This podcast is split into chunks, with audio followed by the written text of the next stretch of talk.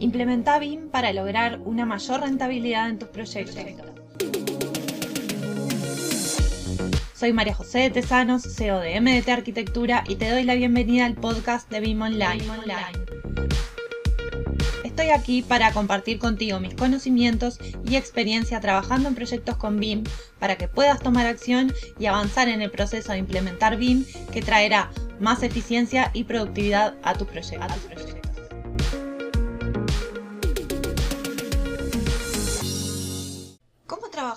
Con BIM de forma colaborativa? Y la verdad es que trabajar con BIM de forma colaborativa es imprescindible, porque es uno de los mayores beneficios que nos ofrece BIM, pero sin dudas que también es algo nuevo y que aún no se está dando de forma integral, sino en pequeños pasos y, de forma tímida y en algunos países y en algunos ámbitos y sectores, pero no al 100% como BIM plantea para que efectivamente se pueda trabajar de forma eficiente.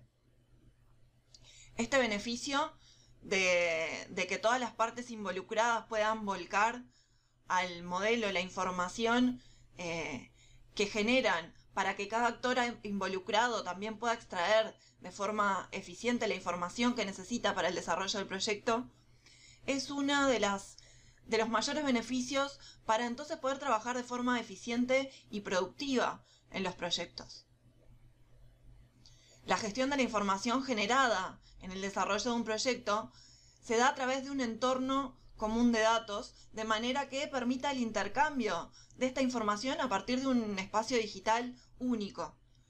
Si pensamos en cómo se trabajaba con la metodología tradicional, donde ya existía esto del trabajo colaborativo, pero de una forma más eh, descoordinada, más inconexa, más aleatoria y mucho más parcial. En definitiva, la información que se compartía con respecto al desarrollo del proyecto era sesgada y esto es lo que generaba en definitiva que se dieran descoordinaciones en el proyecto, omisiones o falta de información en una etapa determinada del proyecto.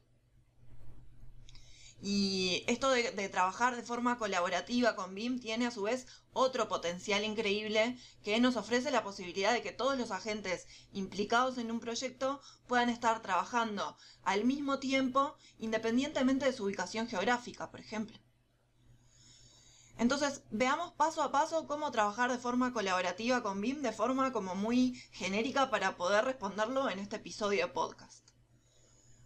Primero, ¿cómo hacerlo? Y lo primero es establecer los objetivos, cuál es la finalidad de ese intercambio de información y de esta, de esta forma la información que se contenga dentro del modelo va a ser acorde a estos objetivos.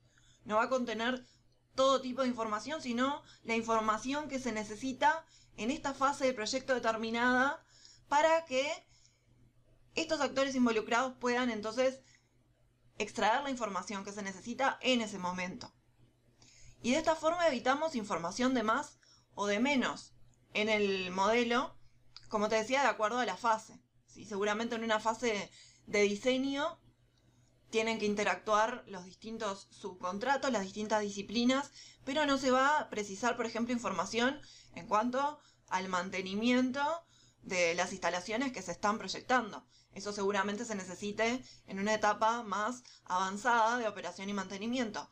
Pero recargar al modelo en esta etapa de diseño de toda esa información no tendría mucho sentido y además puede generar em, información por demás que sobrecargue al modelo y que en definitiva no permita que ese modelo se intercambie de forma eficiente.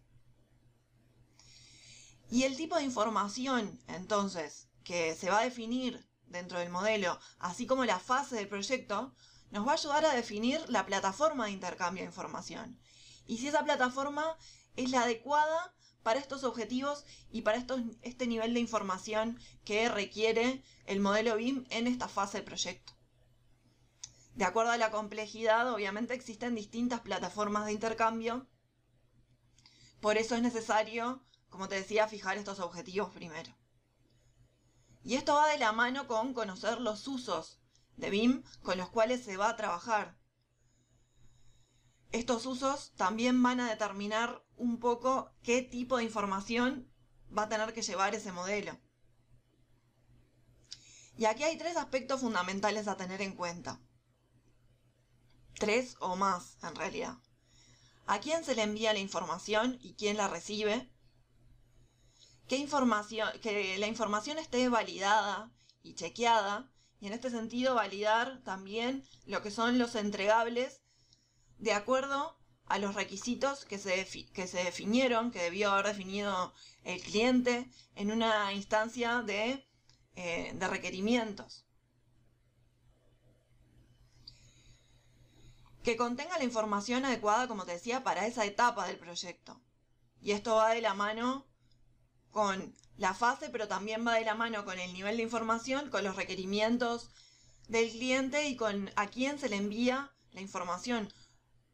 No a todos los actores involucrados se le va a notificar de la información que está dentro del modelo.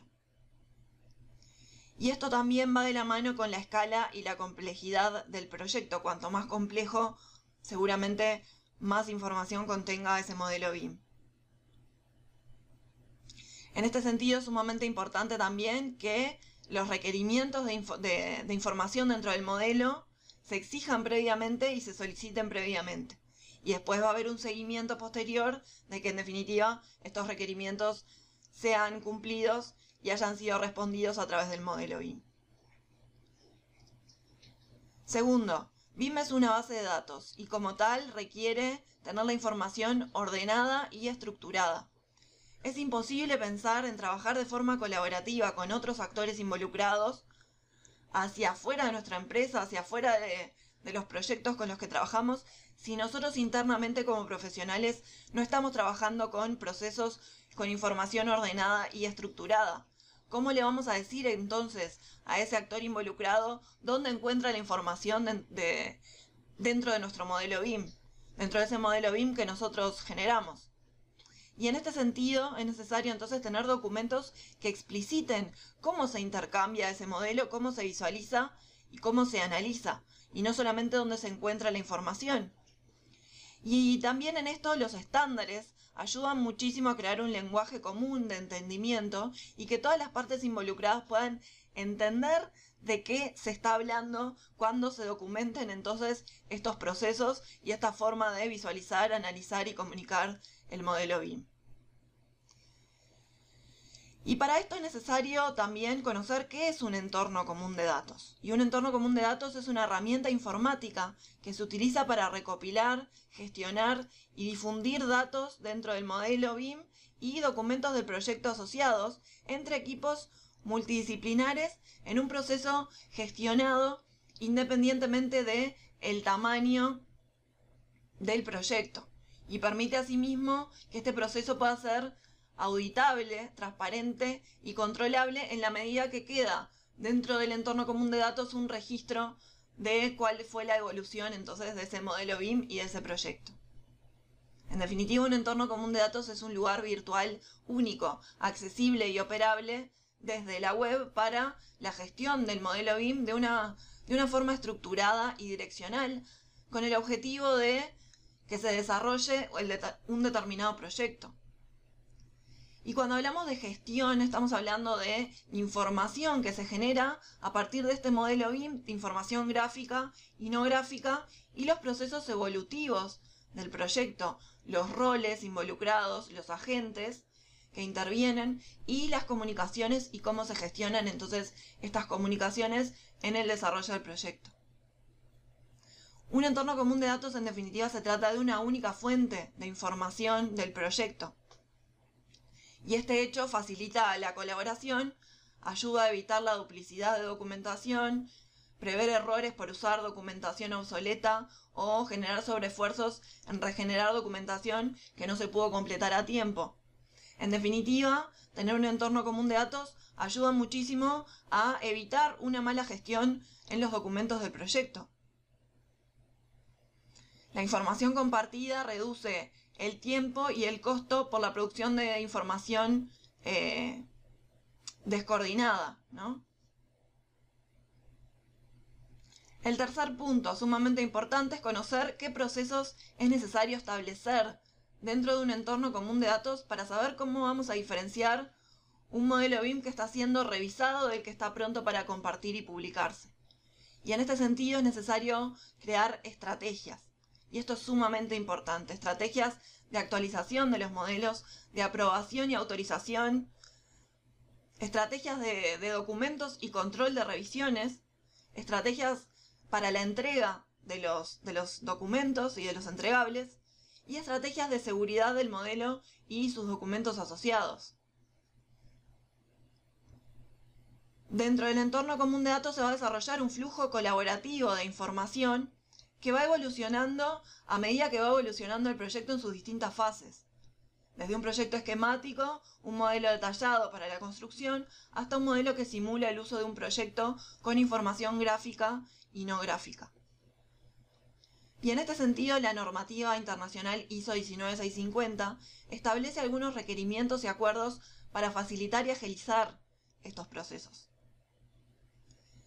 Como te decía, entonces resulta indispensable planificar cómo interactuar entre las partes y cómo se va a intercambiar la información en el modelo BIM. Y para esto el BIM Execution Plan o BEP nos ayuda muchísimo. El BEP es un documento para indicar, identificar y acordar entre las partes involucradas quiénes son estos agentes, qué responsabilidades tienen, cuáles van a ser los plazos de entrega y los niveles de información dentro del modelo, entre otros datos. Esto también ayuda a disminuir las, omisiones en las comunicaciones y los conflictos en la medida que queda documentado y consensuado de antemano entre las partes involucradas cómo se van a dar todos estos procesos. Cuarto, conocer qué es el formato IFC.